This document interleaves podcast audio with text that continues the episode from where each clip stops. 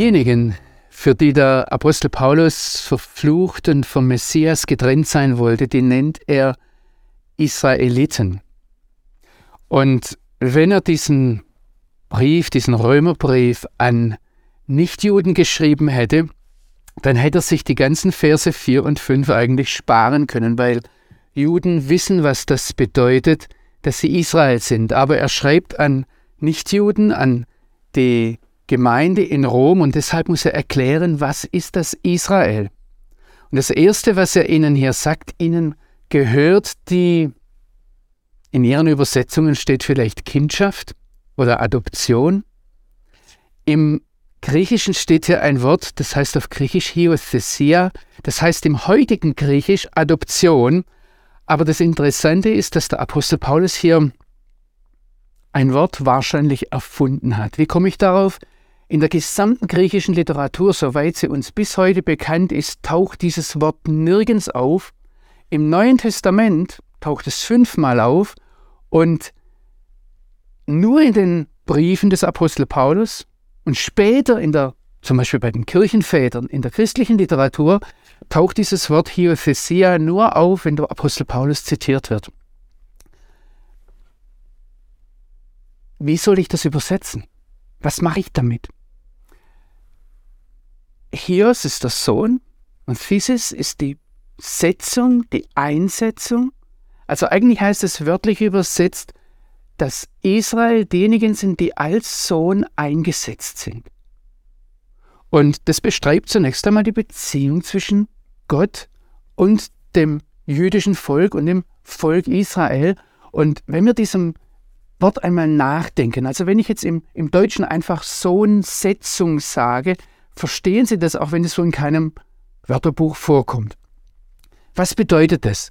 Wenn die Beziehung zwischen Israel und seinem Gott als Vater-Sohn-Beziehung definiert ist, dann geht diese Beziehung vom Vater aus. Also ein Sohn kann relativ wenig dafür, dass jemand sein Vater ist. Ein Vater kann etwas dafür, dass er einen Sohn hat.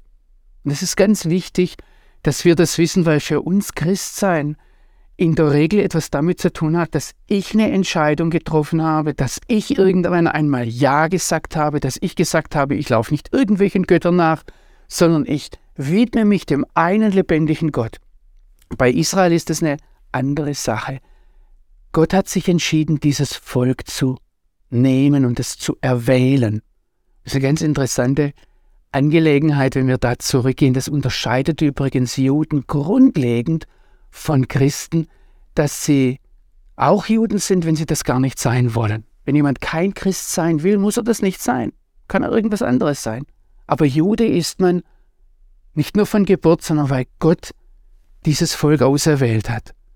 Und mit diesem Sohn sein, also es begegnet uns ganz am Anfang der Bibel, in 2. Mose 4 zum Beispiel, da sagt Gott zum Pharao, durch den Mose, er sagt, Israel ist mein erstgeborener Sohn.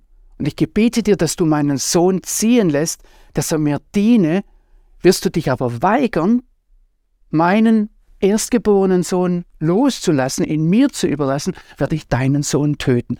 Und der Pharao hat es auf sehr, sehr schmerzhafte Art und Weise, ganz Ägypten hat es damals auf sehr schmerzhafte Art und Weise gelernt, dass Israel der Sohn Gottes ist.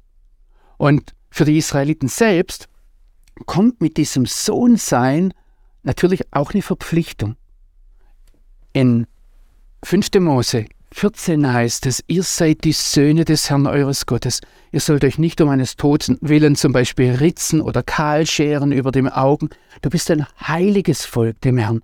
Das ist etwas, was Gott dem Volk Israel mitgibt, ob es das will oder nicht. So wie Gott den Abraham auserwählt hat, ohne nach seinem Ja zu fragen.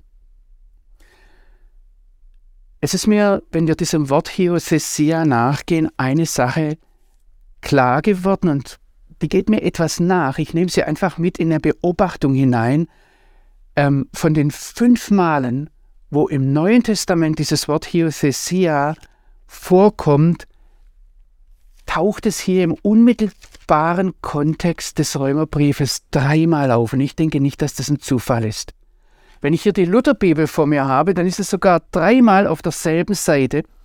In Römer 8, Vers 15 sagt der Apostel Paulus, ihr habt, sollt euch nicht abermals fürchten, ihr habt einen Geist der Kindschaft empfangen, einen Geist der Sohnsetzung. Also wir haben als Nichtjuden, die gläubig an Jesus, den Messias sind, einen Geist der Sohnsetzung empfangen. Und dann sagt er in Vers 23, wir sehnen uns nach der Sohnsetzung, nach der Erlösung unseres Leibes. Und wenige Sätze später sagt er, Israel hat diese Sohnsetzung. Unser ganzes Denken ist normalerweise so aufgebaut, dass wir etwas haben, vor allem in der Beziehung mit Gott, und wir wünschen, dass das jüdische Volk das dann vielleicht auch bekommt. Dem Wortlaut nach, dem Gebrauch dieses Wortes Hiothesia nach, hat Israel etwas, wonach wir uns sehnen.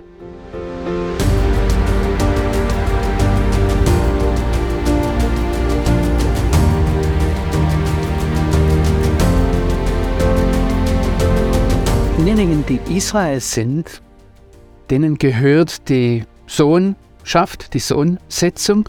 Und das Zweite, was Paulus jetzt in Römer 9, Vers 4 sagt, ihnen gehört die Herrlichkeit. Was ist Herrlichkeit? Im Griechischen steht da ein Wort, das heißt Doxa. Ähm, das ist zunächst mal die äußerliche Erscheinung. Das kann als Glanz übersetzt werden, als Ausstrahlung. Wenn ich es zurück übersetze ins Hebräische, dann ähm, ist es das Wort Kavod. Das kommt von Kaved und Kaved heißt schwer. Es geht ganz einfach um das Gewicht, das eine Sache oder eine Persönlichkeit hat. Ich kann einer Sache ein Gewicht verleihen. Zum Beispiel, wenn ich, das haben Sie bisher gar nicht gesehen, wenn ich einen Bleistift, einen Bleistiftstummel rausnehme, der stand hier nur rum auf meinem Schreibtisch, ja, in dem Augenblick, wenn ich Ihnen den jetzt zeige, dann verleihe ich dem ein ganz, ganz großes Gewicht, weil Sie als Zuschauer den jetzt alle mitsehen. Also es gibt dann natürlich Personen, die haben mehr Gewicht, die haben weniger Gewicht und das ist zunächst mal ganz neutral. Also es gibt Persönlichkeiten, die treten in einen Raum und sofort gucken alle auf einen und dann gibt es andere Personen, die können ganz unbeachtet in den Raum gehen. Die eignen sich viel besser als Spione oder als Journalisten, ja, wenn man nicht beachtet wird. Also das ist zunächst mal eine ganz neutrale Sache. Aber wenn jetzt hier der Apostel Paulus sagt, diesen Israeliten gehört die Herrlichkeit, das Gewicht, dann meint er natürlich da nicht irgendeine Herrlichkeit, sondern er meint das Gewicht der Persönlichkeit des lebendigen Gottes. Das ist diese, diese sichtbare, lichtvolle Erscheinung der Gegenwart des eigentlich unsichtbaren Gottes. Am Berg Sinai, da hat sich dieses, diese Herrlichkeit gezeigt als ein verzehrendes Feuer oder als dann die Stiftshütte gebaut war, dort in der Wüste, da ließ sich eine Wolke über dieser Stiftshütte herunter und wenn der hohe Priester Aaron hineingehen wollte, dann konnte er das nicht. Er wäre tot umgefallen. So groß war diese Herrlichkeit, so groß war dieses Gewicht der Persönlichkeit Gottes. Oder als der König Salomo hier in Jerusalem den Tempel eingeweiht hat, da heißt es, dass die Herrlichkeit des Gottes, des lebendigen Gottes, wie ein Feuer vom Himmel fiel, wie ein verzehrendes Feuer vom Himmel fiel und die Brandopfer, Schlachtopfer aufgefressen hat. Und dann hat diese Herrlichkeit dieses Haus erfüllt und wieder war es so, dass die Priester nicht hineingehen konnten. Es ist interessant, die hebräische Sprache ist eine sehr, sehr sparsame Sprache, sage ich jetzt einmal. Wenn ich aus dem Hebräischen ins Deutsche übersetze, dann brauche ich für ähm, rein von den Worten her fürs Deutsche ungefähr dreimal so viel Platz wie fürs Hebräische. Aber wenn es um diese, diese Erscheinung jetzt geht, dass der lebendige Gott irgendwo spürbar, fassbar, begreifbar oder sichtbar wird, dann explodiert die hebräische Sprache plötzlich. Ich habe hier eine ganze Latte von Worten einmal herausgeschrieben. Kavod, Hod, Hadar, Be'er, Adar, Aderet. Ich, ich, wenn ich das ins Deutsche bringe, halt, sage ich immer wieder Glanz oder Herrlichkeit oder ich fange da an zu stolpern. Im Hebräischen, also die, die, die Latte geht noch viel weiter. Die He Rabbiner haben dieses Phänomen, sage ich jetzt einmal, wo die hebräische Sprache drum ringt, mit einem Wort zusammengefasst und das ist die Shechina. Dieses Wort kommt nicht in der Bibel vor. Das kommt von Shachan, von Wohnen und es zeigt die Gegenwart Gottes bei den Menschen. Darum geht es, dass Israel die Gegenwart Gottes bei den Menschen gehört. Dass Gott seine Gegenwart an dieses Volk gebunden hat. Wir sehen das zum Beispiel im Propheten Hesekiel. Das ganze Buch ist danach strukturiert. Wir haben am Anfang diese Thronwagenvision und dann verlässt die Herrlichkeit Gottes den Tempel. Warum? Weil das Volk Israel in die Gefangenschaft geht. Wohin geht die Herrlichkeit Gottes? Von Jerusalem aus gesehen Richtung Osten, weil Babylon in Richtung Osten liegt. Und gegen Ende des Buches kehrt die Herrlichkeit dann wieder zurück und sie kommt von Osten her und kehrt in den Tempel zurück. Also, was Paulus sagt, und das können wir durch die ganze Bibel hindurch sehen, dass Gott sich an dieses Volk gebunden hat. Da tauchen natürlich auch schwierige Fragen auf, zum Beispiel, wo war Gott in Auschwitz? Die Antwort nach der Bibel, nach dem, wenn die Herrlichkeitsgegenwart Gottes dem jüdischen Volk gehört, ist ganz einfach, Gott war in Auschwitz. Und das Verbrechen, das wir als deutsches Volk begangen haben am jüdischen Volk, war eigentlich das Schlimmste, war, dass wir uns an der Herrlichkeit Gottes vergangen haben. Ich habe Ihnen im letzten Mal mit der Sohnschaft gezeigt, dass Israel etwas hat, was wonach wir uns sehnen. Und genau dasselbe kann ich bei der Herrlichkeit auch sehen, wenn ich diesen Begriff Doxatuseo, Herrlichkeit des lebendigen Gottes, durch den Römerbrief hindurch nachgehe. In Römer 1 heißt es in Vers 23, dass die Menschen die Herrlichkeit Gottes vertauscht haben gegen ein Bild. Sie wollten diesen Gott nicht, es ist ihnen zu heiß. Und in Römer 3 heißt es dann, ihnen fehlt, Römer 3, Vers 23, ihnen fehlt die Herrlichkeit Gottes. Das heißt, dass wir Sünder sind, dass wir getrennt sind vom lebendigen Gott. Und in Römer 5 heißt es dann, ich lese Ihnen das einfach einmal vor. Da wir nun gerecht geworden sind durch den Glauben, haben wir Frieden mit Gott durch unseren Herrn Jesus Christus. Und wir rühmen uns der Hoffnung der zukünftigen Herrlichkeit, die Gott geben. Das heißt, als Jesus-Nachfolger rühmen wir uns der zukünftigen Herrlichkeit Gottes. Diese Herrlichkeit taucht dann im Römerbrief noch einmal auf im Kapitel 6, wo es heißt, dass Christus auferweckt wurde durch diese Herrlichkeit. Das war wie so ein gewaltiger Stromstoß. Und in Römer 9 heißt es, Israel hat diese Herrlichkeit.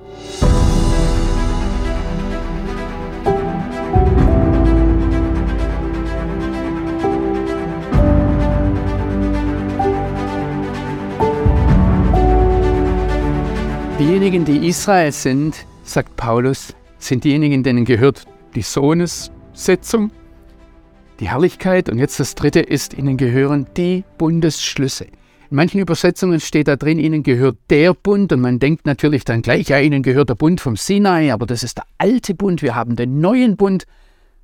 Wörtlich übersetzt steht hier, ihnen gehören die Bünde oder die Bundesschlüsse.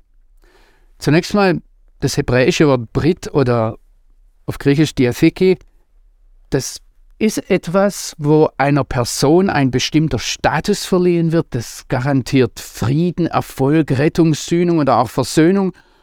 Und in der Bibel ist von einer ganzen Latte, von einer ganzen Serie von Bünden die Rede. Der erste Bund gehört eindeutig der ganzen Welt. Sie sehen den immer, wenn der Regenbogen dasteht. Das ist der Bund, den Gott mit Noah geschlossen hat. Und er hat gesagt, ich möchte so einen so eine Sintflut nicht mehr kommen lassen. Das ist übrigens interessant. Christen freuen sich oder bei uns freut man sich über einen Regenbogen. Manche machen sich das zum Symbol und ich habe jetzt mitbekommen, dass Juden immer, wenn sie den Regenbogen sehen, sagen, wie schade. Weil der Regenbogen ein Zeichen dafür ist, dass nur der Bund Gott davon abhält, diese Erde nicht noch einmal zu vernichten, aber nicht, dass wir uns verändert hätten. So kann man das unterschiedlich sehen. Aber wir sehen hier, der Bund hält etwas zusammen. Er verpflichtet jemanden. Aber jetzt abgesehen vom Noah-Bund haben wir den Abraham-Bund, wo Gott zum Abraham sagt, du sollst ein Vater vieler Völker werden, ich werde deinen Nachkommen dieses Land geben, vom Strom Ägyptens bis an den großen Strom Euphrat und diesen Bund, den er dann festlegt auf die Linie Abraham, Isaac und Jakob. Und ganz ausdrücklich ist dieser Abrahamsbund, so gerne wir das heute hätten, nicht übertragbar auf andere Abrahams Nachkommen, nicht auf den Ismael, nicht auf den Esau, nicht auf den Amalek. Es gibt viele in der Bibel. Das ist festgelegt auf Abraham, Isaac, Jakob. Der zweite Bund, den wir in der Bibel finden, das ist der Sinai-Bund. Und im Gegensatz zum Abrahamsbund, der bedingungslos ist, ist der Sinai-Bund an eine Bedingung gebunden. Und da heißt es, werdet ihr nun meiner Stimme gehorchen, in 2. Mose 19, Vers 5, und meinen Bund halten, so sollt ihr mein Eigentum sein vor allen anderen Völkern. Und wie diese Bundesverpflichtung dann für Israel konkret aussehen kann, das sehen wir in den zehn Geboten. Und es wird an Israel gesagt, das sind nicht unsere Väter, die hier stehen, sondern wir, die wir heute leben. Das heißt, dieser Bund muss immer wieder erneuert werden. Das ist ein Kennzeichen des Sinai-Bundes. Und so sehen wir dann auch, ich zähle Ihnen das hier nur mal auf, dass er in, in, in der Ebene von Moab oder dann später beim Josua in Sichem oder vom König Asa ein paar Jahrhunderte später in Judäa oder dann bei der Krönung von König Joasch, beim König Hiskia, bei Josia, Zedekia oder dann sogar nach der Rückkehr aus dem babylonischen Exil, immer wieder wurde dieser Sinai-Bund erneuert, weil das Volk Israel ihn gebrochen hat und nicht mit diesen Bedingungen übereingestimmt hat. Interessant ist eine Beobachtung, dass wenn Gott sieht, dass das Volk Israel ungehorsam war, untreu war, dann heißt es, und er erinnerte sich an den Bund, den er geschlossen hat mit Abraham, Isaac und Jakob. Und der war bedingungslos. Es gibt dann, wenn wir weitersehen, ich bin einfach diesem Wort Bund nachgegangen, wo es vorkommt, dann kommt der Schabbatbund, der Israel in einer besonderen Weise als ewiger Bund gegeben ist, der aber eigentlich eine Schöpfungsordnung ist, in der ganzen Schöpfung gegeben ist. Oder dann haben wir den Pinchas-Bund. Der Pinchas, das war ein Sohn, ein Priester, ein Sohn von Aaron. Und der hat für Israel Sühne geschafft durch seinen Eifer. Sie können das in 4. Mose 25 nachlesen. Und obwohl er sehr unfriedlich vorgegangen ist, er hat zwei Ehebrecher umgebracht, hat er einen Bund des Friedens bekommen. Und dann gibt es den David-Bund, der auch ein ewiger Bund ist, und da wird dem David ein Nachkomme verheißen, der soll meinem Namen ein Haus bauen und ich will seinen Königsthron ewiglich bestätigen. Und dann schließlich gibt es in der Bibel den neuen Bund, der ganz anders geartet ist als alle vorherigen Bundesschlüsse, der ausdrücklich an der Stelle des Sinai-Bundes steht und obwohl wir Christen oftmals sagen, der neue Bund ist für uns, heißt es im Propheten Jeremia im Kapitel 31, ich will diesen neuen Bund mit dem Haus Israel und mit dem Hause Juda schließen. Der beinhaltet vollkommene Vergebung aller Sünden. Und das Interessante ist, dass Gott im Rahmen dieses Bundes seine Torah in das Herz des Volkes Israel hineinschreibt, es ihnen hineinprägt, sodass keiner mehr den anderen lehren wird. Und sehen Sie, alle diese Bundesschlüsse sagt nicht das Alte Testament irgendwo in der Vergangenheit, sondern sagt der Apostel Paulus hier in Römer 9, Vers 4, alle diese Bundesschlüsse gehören Israel.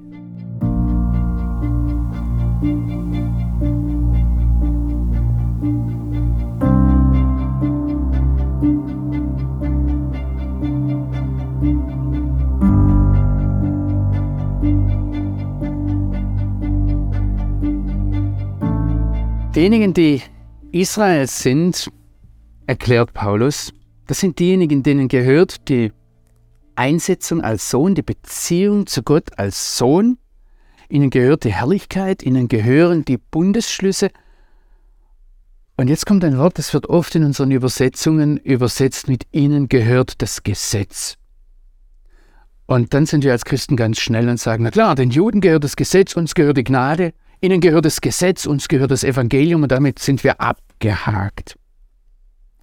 Das Interessante ist aber, dass hier Paulus wieder, wie schon bei der Einsetzung zum Sohn, ein neues Wort konstruiert, erfindet im Griechischen. Und zwar das Wort Nomothesia.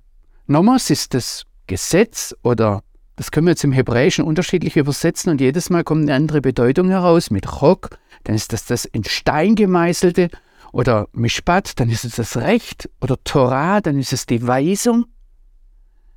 Ich denke, dass Paulus hier die Weisung meint und deshalb übersetze ich dieses Wort Nomothesia gerne mit Torah-Gebung oder Torah-Setzung.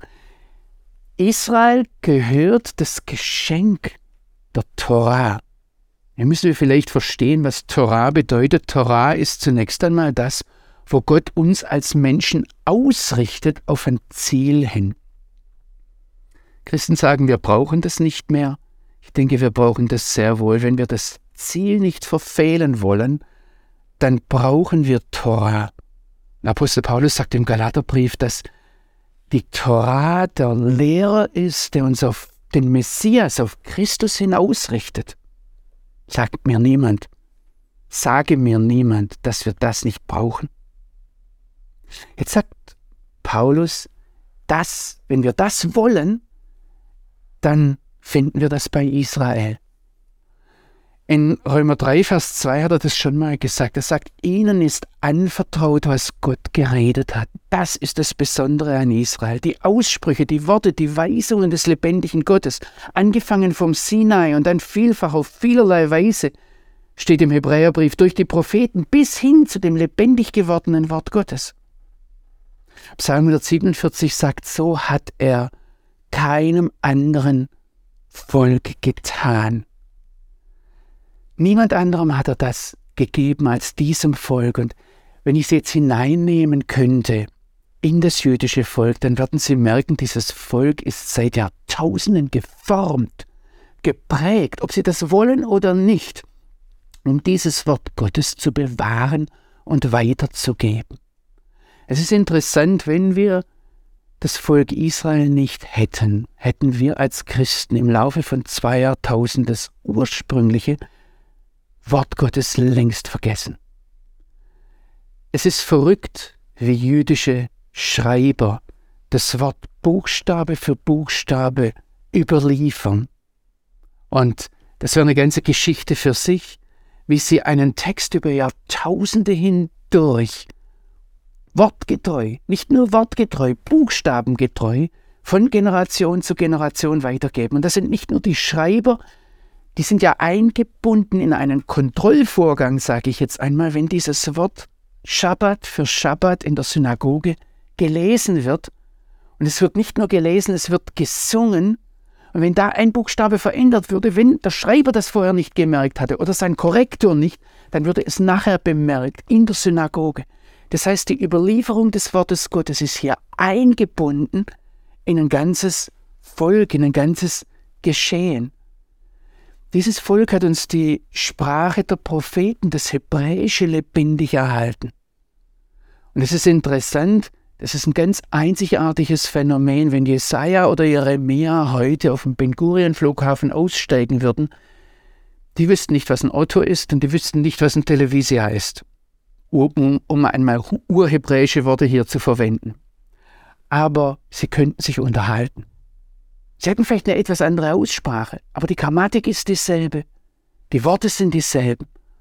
Oder wenn ich umgekehrt eines unserer Schulkinder nehme und ihnen die alten Qumran-Rollen vorhalte, die über 2000 Jahre alt sind.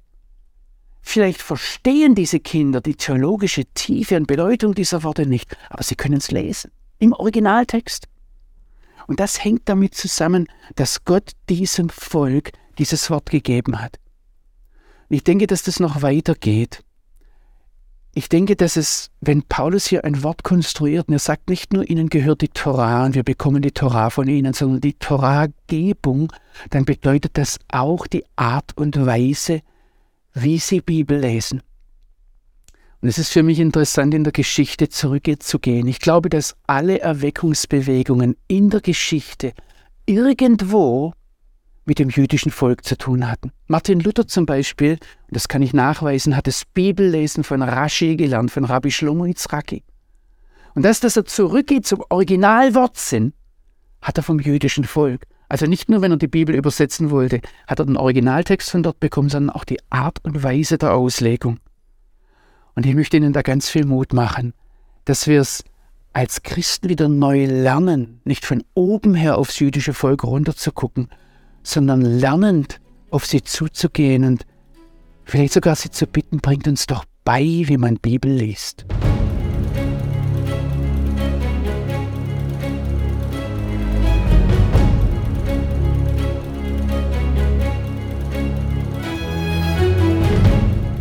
Wir sind dabei, uns diesen Begriff Israel anzusehen.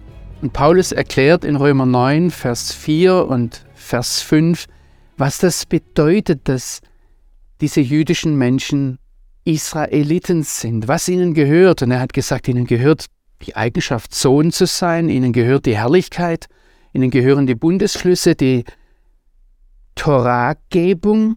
Und jetzt kommt das nächste, ihnen gehört der Gottesdienst. Es ist für mich interessant, wie wenig wir vor allem in der, in der evangelischen, in der charismatischen Bewegung, wie wenig wir uns Gedanken darüber machen, wie will Gott eigentlich, dass wir vor ihn treten. Und der jüdische Synagogengottesdienst ist nicht nur von seinen Bezeichnungen her, von seinen einzelnen liturgischen Teilen sondern auch inhaltlich geht er auf den levitischen Opferdienst zurück.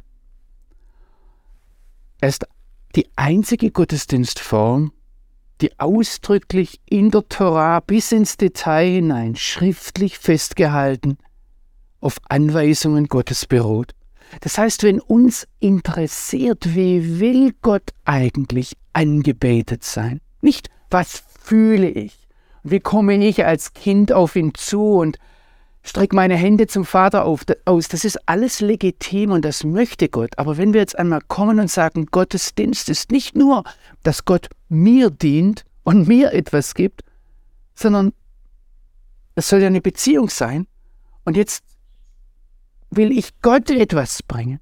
Da taucht die Frage auf, Vater, wie willst du angebetet sein? Und wenn wir zurückgehen, dann ist der Tempeldienst das Einzige, was wir haben, wo Gott sagt, wie das aussehen soll. Ich denke, uns, die wir aus evangelischen Kreisen kommen oder gar aus freikirchlichen Kreisen, sei da nahegelegt, nicht nur in den jüdischen Gottesdienst hineinzugehen und zu fragen, was passiert dort. Mir ist aufgefallen, dass vieles auch in den liturgischen Kirchen, in den Hochkirchen, der katholischen Kirche, in den orthodoxen Kirchen festgehalten wurde. Vielleicht ist die orthodoxe Kirche die Kirche, wo bis in die Bauweise der Räumlichkeiten hinein der ursprüngliche Gottesdienst, der ursprüngliche Tempeldienst noch am, am meisten festgehalten wurde. Ich hatte jetzt vor einiger Zeit die Möglichkeit, auf den Athos-Klöstern einmal so einen orthodoxen Gottesdienst mitzuerleben und man bekommt er noch etwas von dem Gefühl, dass man als Nicht-Orthodoxer im Vorhof der Heiden ist. Und dann darf man eigentlich nicht hinein. Und man darf dann auch doch etwas weiter hinein. Und die Priester dürfen bis an die Ikonostase hingehen. Und danach kommt eigentlich das Heilige. Also das, was wir in der Stiftshütte hatten, diese, Aus, diese Anordnung von Allerheiligstem, Heiligem und dann den Vorhöfen, das haben wir eigentlich in der orthodoxen Kirche noch am ehesten. Ich möchte ja nicht sagen, dass der orthodoxe Gottesdienst der einzig selige Machen ist, aber ich möchte Mut machen, dass wir als Christen aus unterschiedlichen Traditionen einander kennenlernen. Und dann gehen wir vielleicht gemeinsam zurück und gehen auf unsere jüdischen Mitbürger zu, gehen Sie einmal in die Synagoge und fragen Sie nicht nur, ja, da legen Sie sich so einen Schal um oder äh, da binden sie sich irgendwelche Kapseln auf, sondern fragen Sie die Menschen, was passiert da eigentlich? Warum macht ihr das? Das Warum-Fragen ist bei Juden erlaubt, gewollt, das Verstehen, was da vor sich geht. Und wir sollten vielleicht auch als neutestamentliche Gläubige sehen, dass weder Jesus noch die Apostel einen grundsätzlichen Bruch zum jüdischen Gottesdienst, zum Tempelgottesdienst vollzogen haben. Für Paulus war es ganz, ganz selbstverständlich, in einen Synagogengottesdienst zu gehen, und wenn er aufgefordert wurde, konnte er dort aktiv teilnehmen. Wer kann das von uns heute, wenn es nur darum geht, das Wort Gottes so zu lesen, wie Juden das tun? Wer von uns stellt fest, dass ein Synagogengottesdienst von Anfang bis Ende, ich sage einmal, Pi mal Daumen, zu 90 Prozent Wort Gottes ist. Wenn Sie in einen evangelischen oder gar freikirchlichen Gottesdienst gehen, da müssen Sie von Anfang bis Ende gespannt sein, weil Sie ja prüfen sollen, ob das jetzt Gottes Wort oder Menschenwort ist. Und vieles kommt aus uns heraus. Die Predigt ist vom Pastor erfunden, sage ich jetzt einmal. Und Sie müssen prüfen, stimmt das mit dem Wort Gottes überein? Wenn Sie in die Synagoge gehen, können Sie sich ganz beruhigt zurücklehnen. Die Leute glauben vielleicht nicht, was Sie glauben. Die denken vielleicht bei der Wortwahl etwas anderes, als was Sie denken. Aber das Wort, das da gesprochen wird, das Wort, das gebetet wird, das ist Wort Gottes. Und mir ist es so aufgefallen, als ich vor ein paar Jahren teilgenommen habe bei den Samaritanern, als die ihre Passalämmer geopfert haben. Ich habe mich gefragt, wozu brauchen wir die Opfer? Brauchen wir das überhaupt noch? Jesus ist doch das Opfer. Und ich habe das so miterlebt und ich glaube, ich habe dort zum ersten Mal erlebt, was es bedeutet, dass jemand das Zeichen des Kreuzes möchte. Ich habe dort zum ersten Mal wirklich erlebt, was es bedeutet, dass Gott Sünde ernst nimmt und dass für Sünde Blut fließen muss. Und das ist etwas Schmutziges, etwas Stinkendes. Das ist nicht so steril und so feierlich wie das, wenn wir das Abendmahl feiern. Und ich habe etwas erlebt davon, wie Gott in unsere Welt hineingreift. Und deshalb, ich möchte Ihnen ganz viel Mut machen, zurückzufragen, Herr, wie möchtest du, dass wir dich anbeten? Und dann zurückzufragen, nicht nur in den christlichen Traditionen, sondern auch zum jüdischen Volk hingehen und fragen, wie feiert ihr eigentlich Gottesdienst? Denn Paulus sagt, ihnen gehört der Gottesdienst.